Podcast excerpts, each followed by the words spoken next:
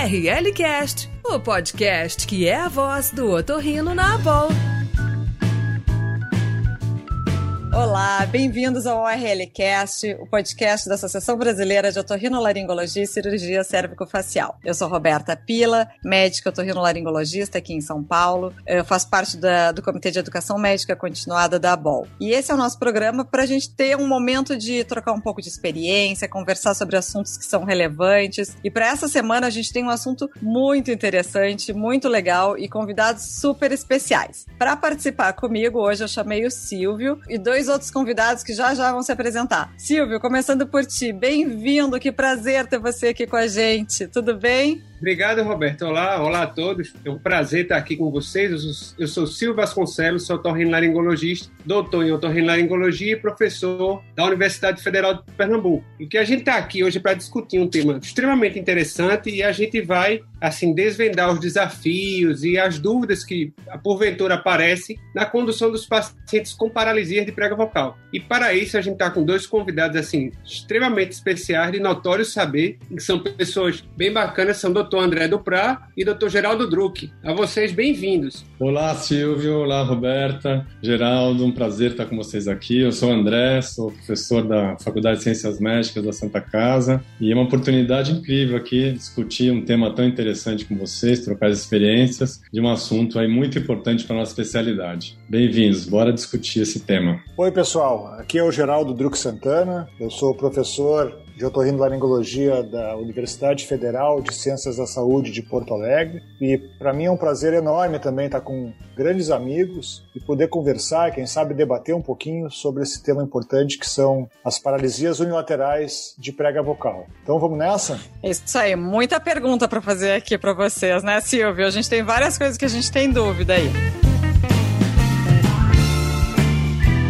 Começando então, o paciente chega pra gente no consultório lá, primeira consulta. E aí a gente já ouve aquela voz, né, que já começa, diz que a gente faz o diagnóstico pelo ouvido. Então nós estamos aqui. Baseado nesse paciente que chega com, com essa alteração, com essa paralisia, o que que de história e exame físico é importante a gente avaliar? Quais são os pontos que são relevantes pra gente desse paciente? Doutor André, o que, que o senhor acha? Então, Roberta, como você já colocou, o paciente entra na sala e já faz o diagnóstico no bom dia, né? Então, escutando aquela voz já vai fazendo parte do nosso exame físico, a impressão que a gente vai tendo daquela voz. Na história, a gente vai atrás pensando nas causas, né? Então, vamos ter que entender ali fator causal, o que, que ele relaciona como causa, algum fator de risco para câncer que ele possa ter, ser fumante, e depois, enfim, já pensando um pouco nos nossos diagnósticos que a gente vai discutir para frente na história. E outro ponto que é fundamental nessa fase, que a gente já começa até a pensar até em conduta nessa conversa, é o impacto que aquela voz tem para ele. Então, como o Geraldo até coloca numa aula que eu assisti dele recentemente, a empatia para a queixa do paciente. Você entender o que significa aquela voz para ele. Porque às vezes você pode achar que a voz está alterada, ele nem tanto, e vice-versa, né? Um impacto que ele acha grande, você pode nem achar tanto. Então você precisa entender o contexto daquela voz, o que repercussão que ela tem. Então o VHI, né, o Voice Handicap Index, ele é fundamental para você situar um pouco essa queixa, né? E, e o impacto profissional e social que possa ter. Então a profissão, a demanda que ele tem, tudo isso vai definir muito a nossa conduta. Né? E daí a gente vai fazer a nasolaringoscopia ou telescópio, fazer esse diagnóstico e nesse momento a gente tem que avaliar também muito a função laríngea, né? Qual que é o ajuste que aquele paciente está fazendo, porque esse tipo de ajuste que a gente percebe nessa avaliação inicial também vai ser determinante na conduta. O quanto de prega vestibular que entra, como é o contato dessas aritenoides nessa fonação, o quanto ela tem de arqueamento essa prega, o tamanho dessa fenda e, como eu disse, o comportamento vocal que esse paciente tem. Então eu penso nessa linha, e junto a gente vai avaliar possíveis outras causas, massas, enfim, as coisas que a gente possa ir buscando ali no exame físico, entender um pouco a etiologia dessa paralisia.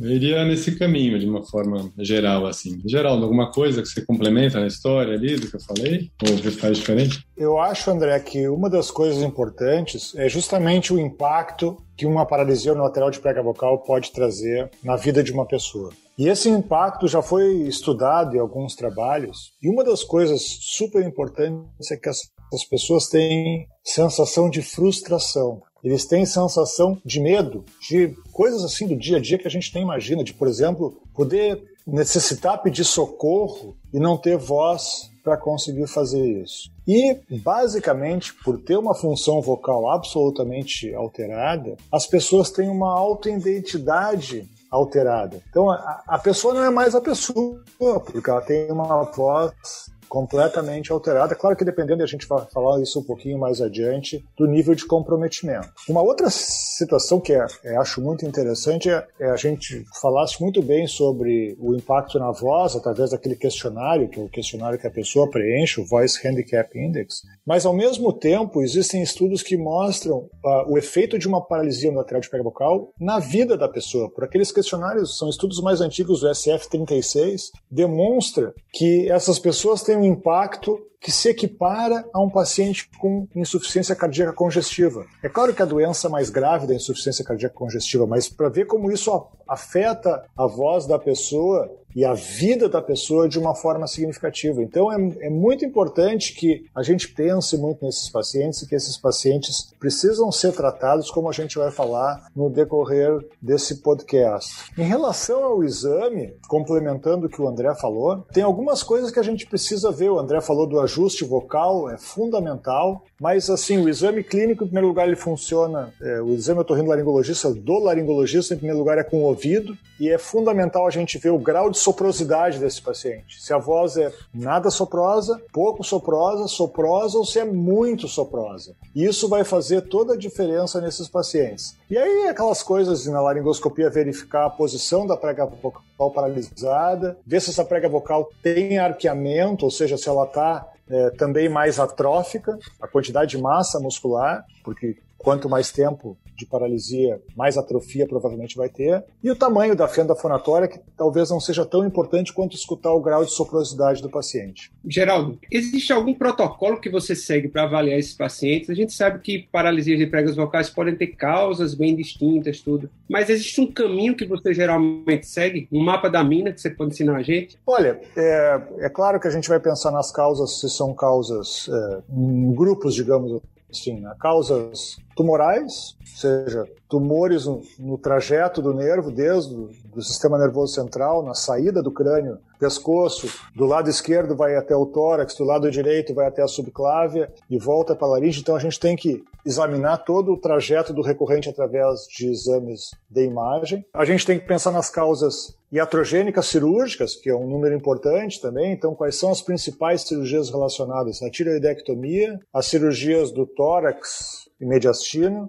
a abordagem da coluna cervical para cirurgias de hérnia, aquela abordagem anterior, o acesso de Cloward, as cirurgias uh, da fossa posterior e da base do crânio, as cirurgias de esôfago. Então essas são as principais cirurgias que estão relacionadas. A gente tem que pensar no trauma, trauma fechado, trauma aberto de pescoço, arma de fogo, arma branca, acidente automobilístico. A gente tem que pensar nas doenças neurológicas degenerativas que podem provocar, as doenças neurológicas, digamos assim. A gente tem que pensar em doenças inflamatórias infecciosas que muitas vezes a gente não vai conseguir identificar a causa e ela vai acabar sendo uma paralisia considerada idiopática. Eu acho que, em linhas gerais, são esses o, o protocolo. Então, ele, ele investiga essas, essas doenças e esse trajeto do nervo. É por aí, André? É, vamos nesse caminho mesmo. Acho que eu tenho as três causas principais que eu vejo, resumindo um pouco isso, seriam as traumas,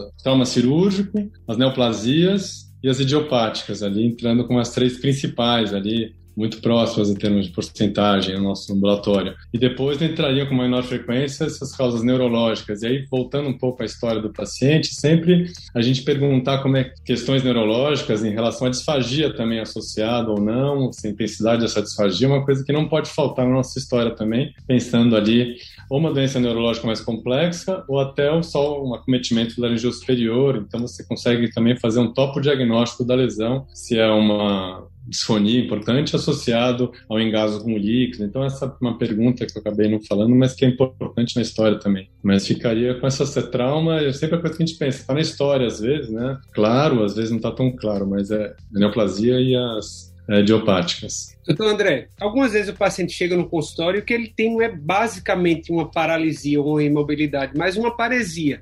A sua investigação diagnóstica para esse paciente é exatamente a mesma da paralisia? É, então a paresia é uma situação, o que a gente entende por paresia? É uma redução daquela função, né? Então esse é um diagnóstico às vezes difícil da gente fazer, porque a gente pode pensar, será que é uma redução daquela, da função do laringeu recorrente que está acometido, ou será que é uma paralisia seletiva de algum grupo muscular, então nem estaria correto em falar em paresia, né? Então, quando a gente vê esse paciente que tem uma alteração que mexe, mas não mexe muito, vamos dizer assim, que seriam essas paresias, entre aspas, a gente tem que estar atento então, numa paralisia, numa paralisia seletiva de TA, uma paralisia de laringe superior, que não é tão claro ali esse diagnóstico. Então, acaba fazendo faz diferença em relação à investigação, porque eu preciso ir mais além nessa investigação. Eu não estou com um diagnóstico de uma paralisia pós um, uma tiroidectomia. Eu estou com uma alteração da mobilidade que não está tão clara para mim. Então pode ser, como eu já falei, laringe superior, pode ser seletiva de TA, pode ser até alguma alteração às vezes articulatória, enfim, ali, né, de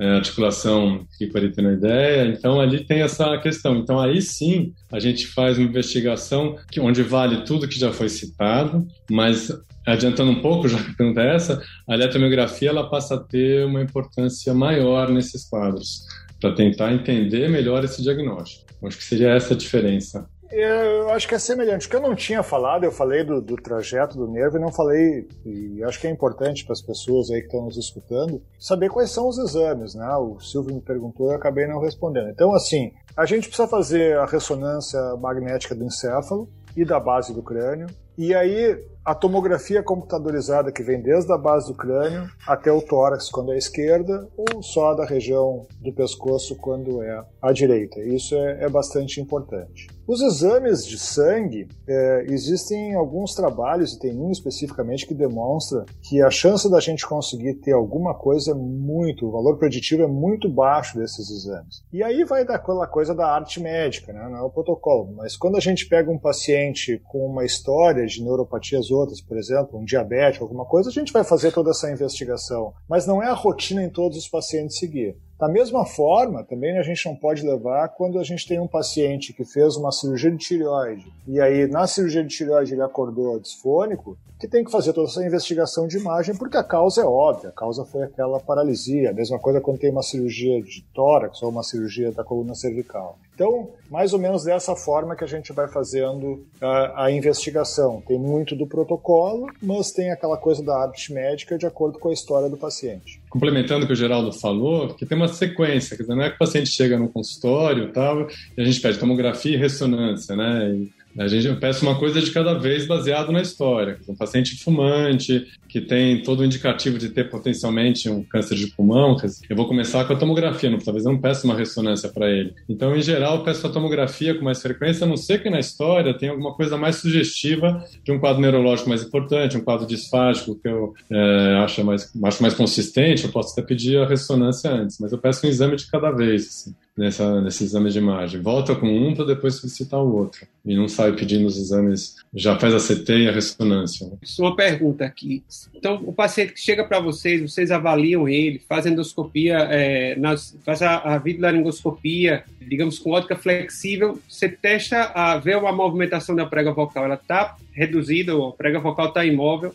Vocês testam a sensibilidade da, da laringe e isso muda alguma coisa para vocês, então uma prega vocal está paralisada e sem sensibilidade. Ou uma prega vocal está paralisada, mas tem uma sensibilidade normal. Isso muda alguma coisa para você, André? Então, é o, é o topo diagnóstico da lesão, né? Que é o dado, então, da região superior está cometido. Eu acho que esse exame do teste a gente sempre faz, mas ele é, tem uma limitação na interpretação dele. Não é um exame que eu considere, que eu falo, nossa, ele tem uma alteração de, de sensibilidade muito consistente. É um exame difícil da gente inferir. Então, sem dúvida, mas eu não sei se chega ao ponto, talvez se eu confiasse mesmo, nossa, muito consistente, então talvez eu parta não para investigação de base de ápice de pulmão, eu vou fazer uma investigação mais alta, porque o laringeu superior está cometido. Então, o exame primeiro que eu vou pedir vai ser a ressonância. Então, se um paciente tem uma disfagia consistente e me convenceu de fato que naquele toque de sensibilidade, ah, talvez eu parta então para ressonância como primeiro exame, porque deve ser realmente alta essa lesão. E não vai estar tá ali só pegando recorrente, né, no ápice do pulmão. Então, nesse sentido, faz diferença diferença, sim, na orientação que você vai fazer também de disfagia. Às vezes precisa de uma orientação nesse caminho também.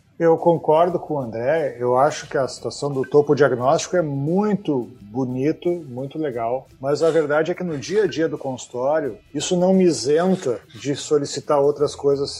Eu, acho, eu adoro a coisa do raciocínio clínico. Realmente eu adoro, adoro assim, é o nosso trabalho de investigação. Eu acho muito, muito bacana. Agora, a gente precisa, a pessoa que está nos escutando aqui não é um laringologista, é um outro laringologista geral, e ele precisa examinar esse paciente e tomar uma decisão, e é para isso que ele está nos escutando nesse podcast. Então, eu acho que, nesse sentido, os protocolos eles acabam funcionando bem.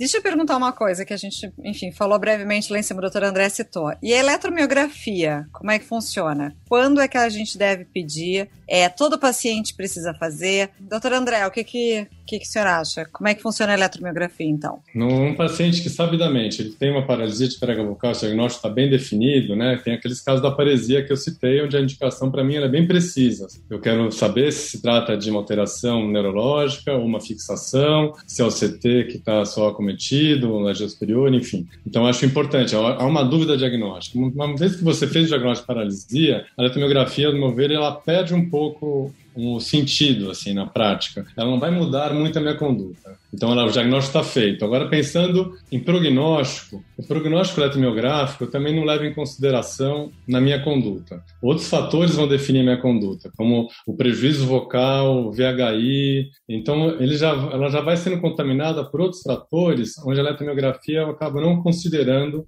é, não interfere na minha decisão. Porque mesmo que venha um, uma alteração importante do, nervo, realmente, ó, aqui teve uma secção, está, tal, pouco provável que haja uma regeneração. Eu vou mudar minha conduta por isso? Não vou mudar minha conduta por isso, porque às vezes, a, apesar de não ter uma volta da função daquele músculo, da, da movimentação da prega vocal, há uma compensação natural. Então, a compensação é que aquele paciente vai continuar com aquela paralisia, mas ele vai estar sem queixa nenhuma. Então, mesmo um mau prognóstico, talvez não vai, vai mudar minha conduta. Eu vou usar de outras condições, de outras, enfim, informações para definir minha conduta. Então, a eletromiografia eu vejo um, um pouco valia, até para definir, como a gente vai discutir se é tiroplastia, se é uma injeção. A eletromiografia, de fato, eu não uso. É muito mais a repercussão vocal naquele momento e o tempo de história do que a eletromiografia em si. Posso, posso dar um pitaco aí na etnografia? Opa, essa é uma dúvida mesmo, quero saber a tua opinião, né? Não, a, a eletromiografia é um exame muito bacana porque vai ver, vai medir o grau de integridade do sistema neuromuscular da laringe. Né? Então aí tem vários critérios que a gente faz. Eu acho que tem algumas situações. Em primeiro lugar, a literatura não é unânime em relação à solicitação na investigação. E o que, que ela serviria? para algumas coisas. Um, desse, definir se é uma fixação ou se é uma paralisia. Isso só é verdade quando a gente tem potenciais absolutamente com recrutamento, potenciais de unidade motor e recrutamento positivo. Mas tem uma outra situação que ocorre que o André falou um pouquinho, que é a sincinesia, ou seja, a gente tem por reinervação ou por inervação por outras vias, tem potenciais de unidade de unidade muscular, PUM, nesse músculo que a gente está medindo, entretanto, ele não mexe. Ou seja, o fato de ter uma eletromiografia com resposta. E aí então se fez uma eletromiografia quantitativa para tentar responder a isso e ver se ela melhor. Parece que isso ajudaria na tentativa de dar um prognóstico para esse paciente. Mas de uma forma geral, isso não vai mudar a conduta e a gente vai falar mais adiante as nossas filosofias de tratamento, como no meu caso não muda. Tem uma outra situação que eu acho que é fundamental. Eu desconheço locais no Brasil, pelo menos aqui em Porto Alegre, onde eu trabalho, onde eu digo assim, eu solicito eletromiografia de laringe para um serviço. Então, eletromiografia, quando eu utilizo, quem faz sou eu. Eu faço junto com o eletroneuro, com o eletrofisiologista, tem um neurologista que trabalha comigo, e nós fazemos junto. Por quê? Porque para fazer eletromiografia eu preciso saber da história do paciente. Eu preciso ter examinado a laringe do paciente. Não é um exame que a gente faz a cega e dá uma resposta. Eu acho que dessa forma a informação ela é muito pobre. Então, de novo, a gente falando aqui para os otorrinolaringologistas do Brasil inteiro, a, acaba acontecendo isso. Uma vez eu recebi um paciente que me ligaram lá do Mato Grosso que alguém já havia solicitado para ele uma eletromiografia se eu fazia eletromiografia aqui. Olha só, o paciente tinha uma história de um ano de paralisia, eu não sabia que era uma paralisia, ele veio para Porto Alegre, ele tinha uma história de um ano de paralisia, ele tinha feito várias investigações, tinha ressonância e tomografia de tudo que é lado. A única coisa que ele não tinha era uma tomografia de tórax. O que, que esse paciente tinha? Esse paciente tinha um tumor de mediastino, um adenocarcinoma de bronco com, com metástase mediastinal.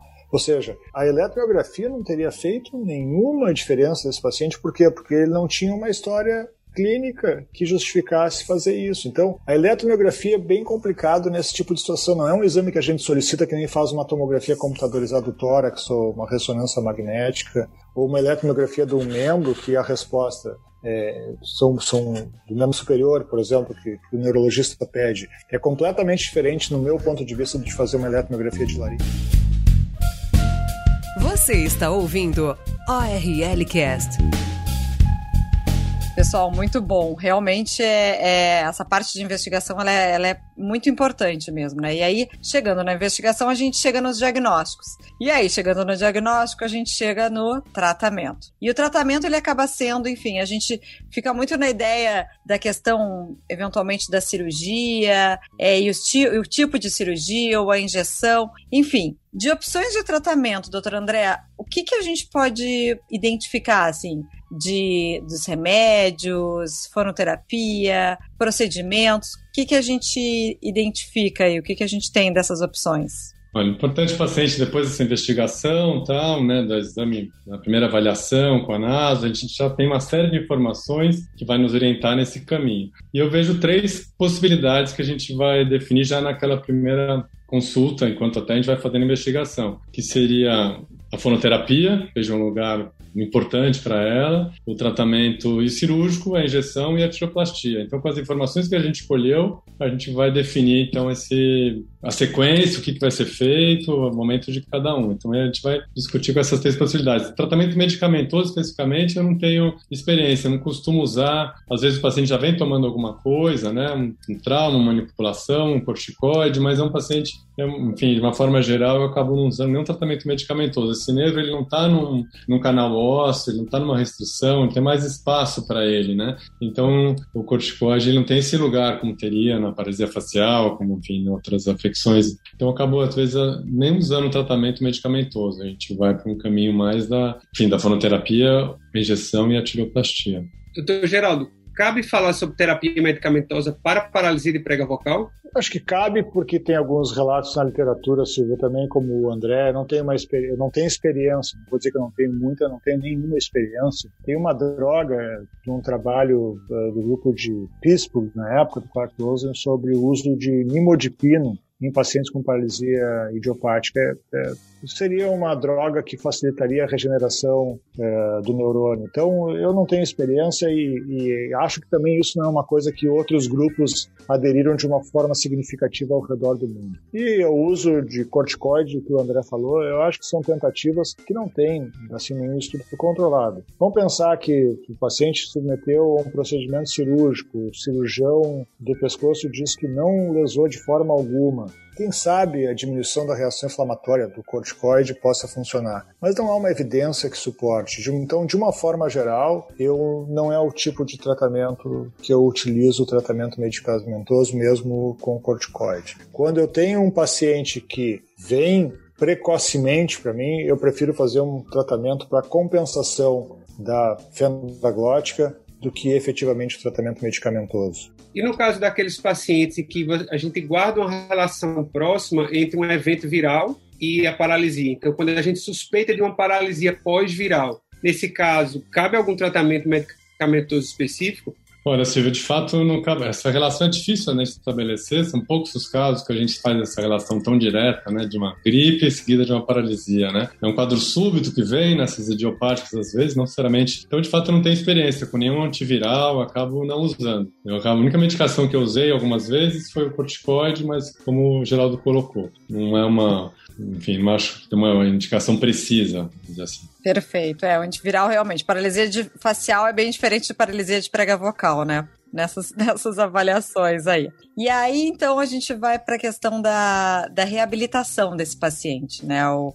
um outro tratamento que a gente pode falar bastante é, é, a fonoterapia. Quando a gente indica como funciona a fonoterapia desses pacientes, qual a opinião de vocês, doutor André e doutor Geraldo? Eu queria ouvir os dois. O que, que vocês acham? A fonoterapia, assim, eu tinha um raciocínio que era, você vê aquele paciente que tem muito uso de supraglote, aquela região glótica mesmo, nenhuma função, assim, é, fonatória, né, supraglote, então muita atenção. Então eu encaminhava para a fonoterapia para justamente tirar esses vícios adaptativos que estavam mais prejudicando o paciente do que ajudando. Onde ele precisava fazer a força, não era ali onde estava fazendo, ele precisava estimular, de fato, uma coaptação glótica e não uma compensação supraglótica. Então eu encaminhava caminhava para a fonoterapia com essa expectativa de colocar a força no lugar certo. Com o advento das injeções, a coisa ela mudou um pouco, porque você consegue, com uma injeção, você melhora a coaptação glótica e o paciente passa a fazer a força, vamos dizer, no lugar certo. Ele passa a ter uma coaptação glótica. Automaticamente ele tira aquelas compensações não funcionais e que acabam atrapalhando mais do que isso. Então, o papel da fonoterapia eu acho muito importante, mas às vezes até após uma intervenção glótica mesmo, né, que uma injeção. Então, essas injeções ela mudaram muito o papel, o trabalho fonoterápico. O paciente já pode ir para a fonoterapia já com uma condição glótica melhor, em vez de ficar dois meses ali, várias sessões fazendo fonoterapia, que é muito difícil você tirar aquela compensação e você nem consegue trabalhar um movimento glótico. Então a injeção ela veio para mudar um pouco o trabalho do fonoterapeuta. Ele vai muito mais trabalhar com uma prega vocal já abordada com uma injeção, por exemplo, e aí melhorar, ajustar mais a voz, do que ficar trabalhando em cima de uma fenda glótica muito importante. A minha opinião é exatamente a mesma. Eu já conversei com o André sobre isso. E eu tenho insistido muito uh, nisso nos últimos congressos aí que eu acabei dando aula sobre esse assunto, que é um assunto que eu gosto bastante. Eu, eu acho quase um desrespeito a gente mandar um paciente com uma fonação muito soprosa para uma fonoaudióloga, para um fonoaudiólogo, para tentar resolver alguma coisa. Porque ele não vai conseguir nada, é uma frustração para o paciente, é uma frustração para o fonoaudiólogo, porque basicamente o que o André falou muito bem, o que esse paciente precisa é de fonação glótica. Com a fonação glótica, ele vai ajustar da melhor forma possível, inclusive com o fonoaudiólogo. Fica daí um filé para o fonoaudiólogo. A gente mandava, isso é coisa do passado mesmo. A gente mandava paciente para fonoaudiólogo para esperar o tempo que poderia voltar à função. Como não tinha nada para fazer, a gente mandava para o fonoaudiólogo. Coitado do fonoaudiólogo, coitado do paciente. Ficava seis meses sofrendo sem conseguir ajustar coisa nenhuma. Essa é a grande verdade. E aí o André falou muito bem. As injeções vieram a modificar isso de uma forma fantástica, porque em primeiro lugar é um procedimento pouco invasivo, um procedimento tolerável pelos pacientes, feito com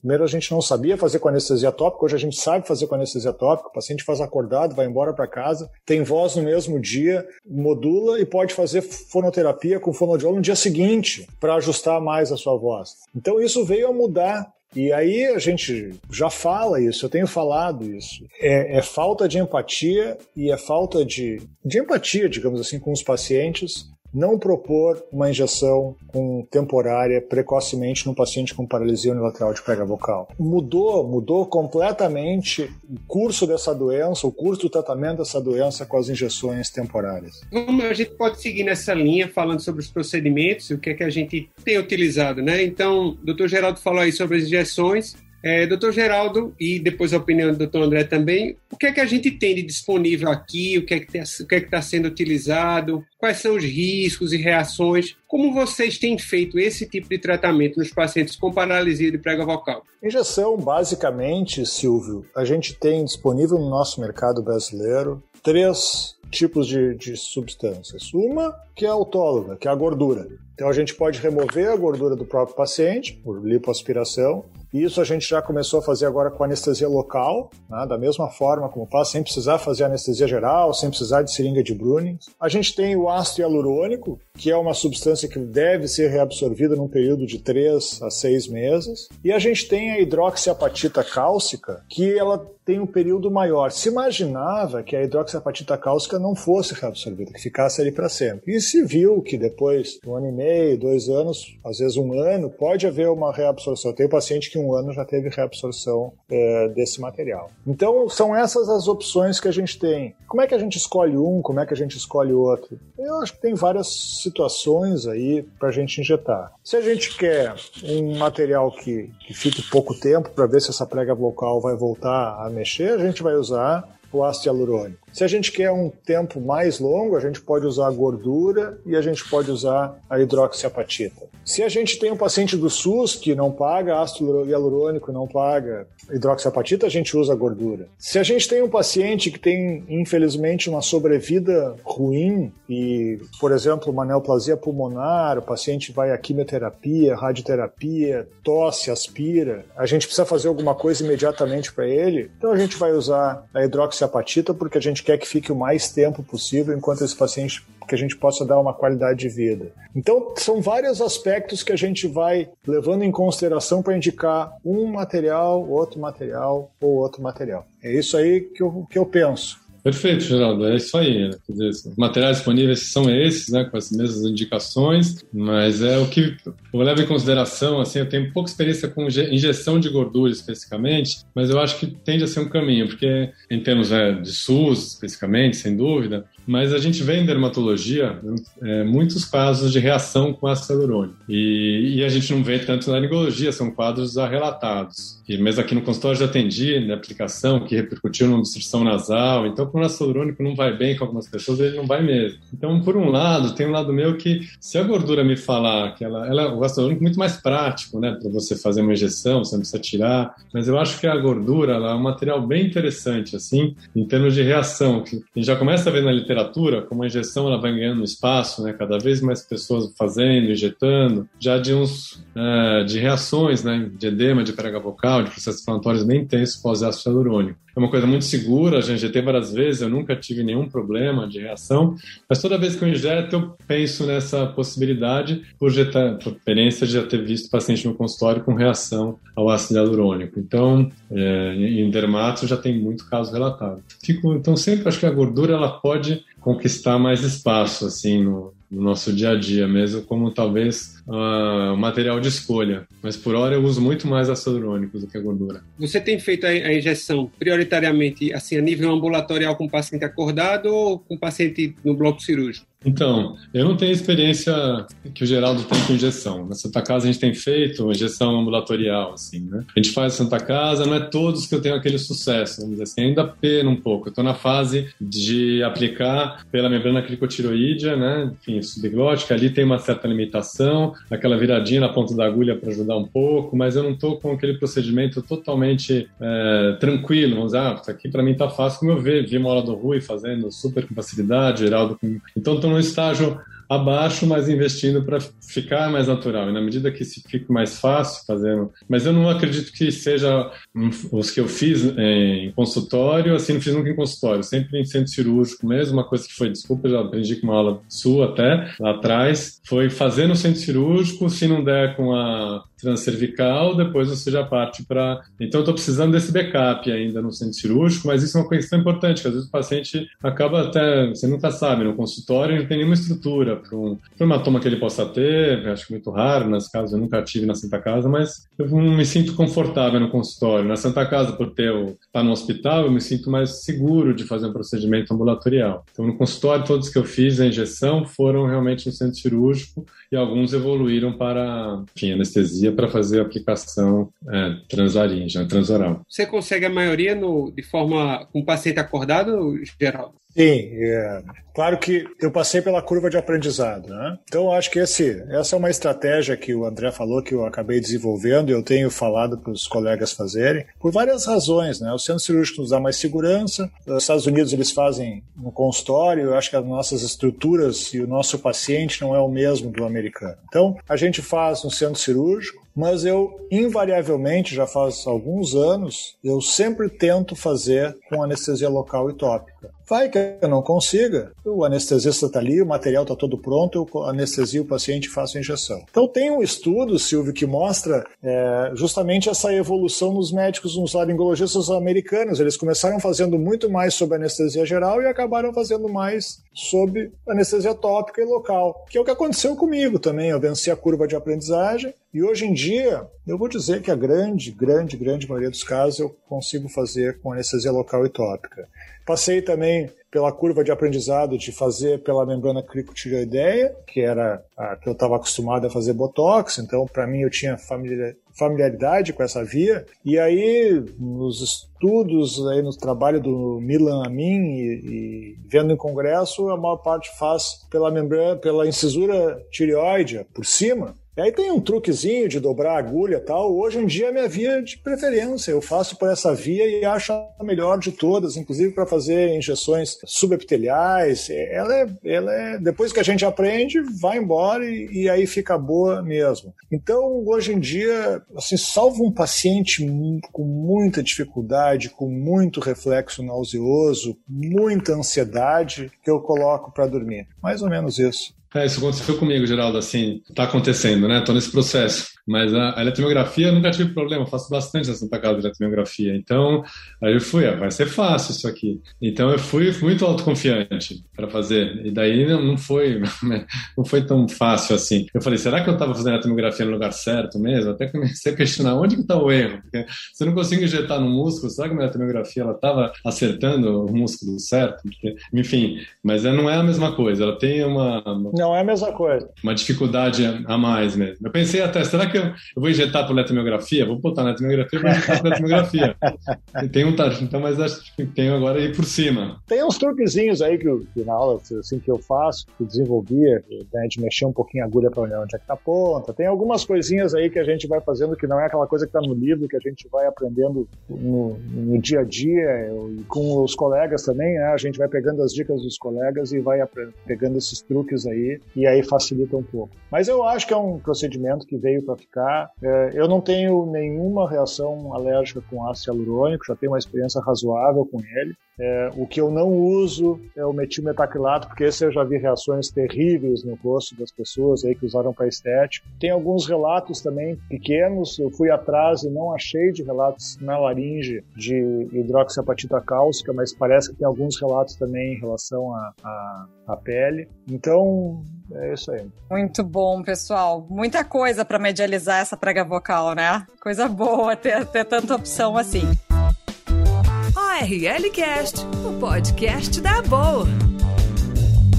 E falando fechar essa, essa fenda glótica, a gente acaba indo para cirurgias do arcabouço laríngeo, na verdade, que, que é um dos filés aqui que a gente tem, que são as tireoplastias. E aí, falando das tireoplastias, doutor Geraldo, o que, que a gente pode falar e, fa e fazer com esses pacientes em relação à tiroplastia? Como é que o senhor tem procedido? Eu acho que a tiroplastia é a grande cirurgia para medializar. Eu acho que ela é a nossa melhor forma de medialização, onde a gente consegue resultados mais consistentes e a longo prazo.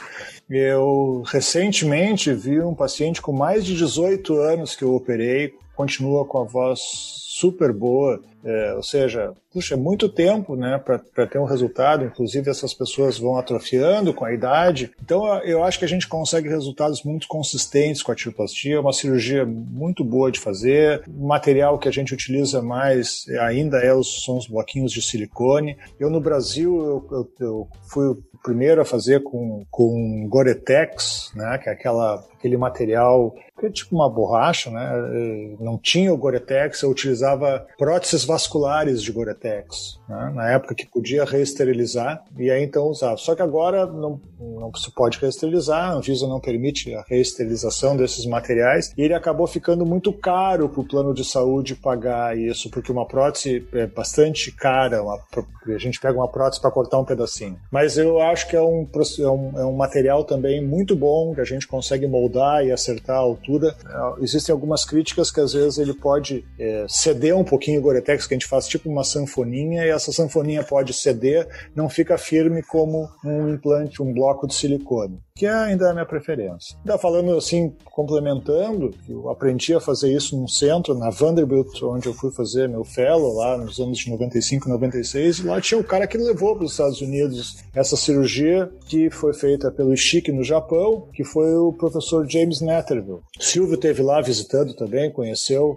a Vanderbilt. E então, é, é, só lembrando que essa é uma cirurgia de 100 anos, né? Ela tem mais de 100 anos. Ela foi criada lá em 1914, 1912 foi publicado. Então, é, tem um artigo de 100 anos de tiroplastia. Então, a, a, a, o que eu ia falar do Netterville é que ele, eles fazem uma associação bastante grande com a adução, ou no Brasil costumou chamar de rotação de aritenoide, mas internacionalmente conhecido como adução de aritenoide. A minha experiência é pequena. Eu tenho bons resultados e no Brasil e na Europa isso acontece com a tiroplastia somente. Eu faço pouca rotação de aritenoide. E para finalizar, o fator tempo pode influenciar na escolha do tratamento? Qual o melhor tempo para intervir cirurgicamente? Aos dois convidados. Então, é um fator é, tempo, ele é determinante na história. É diferente do paciente que já chega com você com um ano de história, quer dizer, não tem ali, você precisa ter um, uma fenda glótica importante, uma alteração vocal importante, a tiroplastia já vai ser o procedimento de saída, né? Não tem ali muita perspectiva, não é a tomografia que vai mudar, ele, em princípio ele tem um mal, está estabelecido, já compensou daquela maneira, então acho que a gente vai diretamente para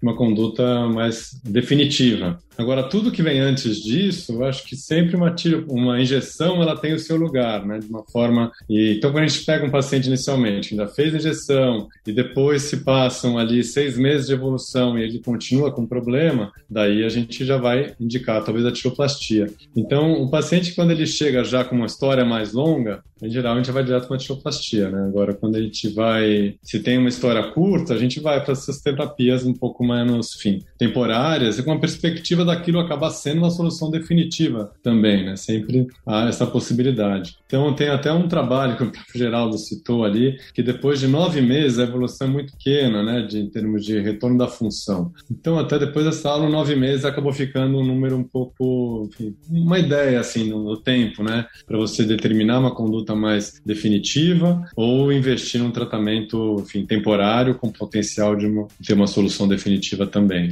Então, seria um pouco nessa linha. Não, eu acho que isso que o, que o André falou é o que eu penso, né? Essa coisa dos nove meses, eu acho que baseado nesse estudo é uma coisa que a gente define. Mas eu acho que tem, assim, avançando nisso, tem um trabalho que é fundamental, que é uma meta-análise, que mostra a influência das injeções no tratamento definitivo. E eu acho que essa é a grande mensagem que a gente tem hoje. O que, que diz esse trabalho, que é uma, uma compilação de outros quatro trabalhos? Diz que Quanto mais cedo a gente injetar um paciente com uma substância temporária, menor a chance da gente precisar fazer um tratamento definitivo. Ou seja, traduzindo isso, se eu injeto, eu diminuo a chance de uma tireoplastia. Essa é a tradução do trabalho. E os números são muito significativos. Existem algumas críticas na seleção, mas como veio a meta-análise agora com todos, não é um número enorme de pacientes, mas é um número significativo. Eu tenho levado isso como uma regra nesse momento do conhecimento para mim. Então, eu acho, e aí o que, que significa a injeção precoce? Até três meses, uma outra de entre três e seis meses e a partir de seis meses. Então, se a gente faz, quanto mais cedo a gente faz, menor a chance. E por que, que eu acho que isso acontece? Isso não está escrito nos trabalhos, eu conversei já com o André sobre isso. Quando a gente, quando o paciente fez uma tiroidectomia ou teve uma neurite, seja lá, e ele paralisou a prega vocal, eu chamo isso de uma catástrofe laríngea. Ou seja,